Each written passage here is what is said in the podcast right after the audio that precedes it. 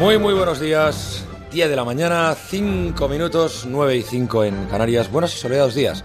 Hablando hoy desde las Ramblas en Barcelona, a muy poquitos metros del mercado de la Boquería, en nuestra emisora aquí más luminosa y abierta a la calle, es verdad, que la de San Sebastián de los Reyes en Madrid, eh, con nuestro compañero Fran Villar ahí en, en la cosa del sonido.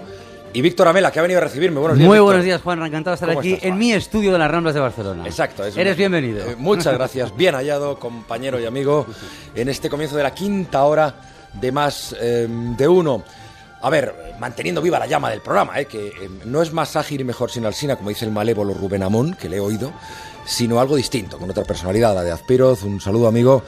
Y, y un servidor, eh, un servidor que está aquí para mantener las esencias naturales ante la ausencia del compañero codirector, Carlos Alsina, perfectamente comprensible ante esa realidad de la entrega ayer aquí del premio Ondas y la consiguiente concentración, naturalmente, en ese menester y no en el de atender, digerir y contar la actualidad. Anoche era su noche, su gran noche, como diría Rafael, que cerró esa gala de los Ondas ayer en Barcelona. Y eh, sigue, eh, imagino, disfrutándola. Aunque conociéndole un poco, creo que ahora mismo sigue atento, vuelve a estar atento a la actualidad para contarlo mañana. En todo caso, por un día que descanse, ¿eh? tampoco va a pasar nada. Noto en tu voz un punto de lija, Juan Ramón. No, pero eh, ¿Sí o no?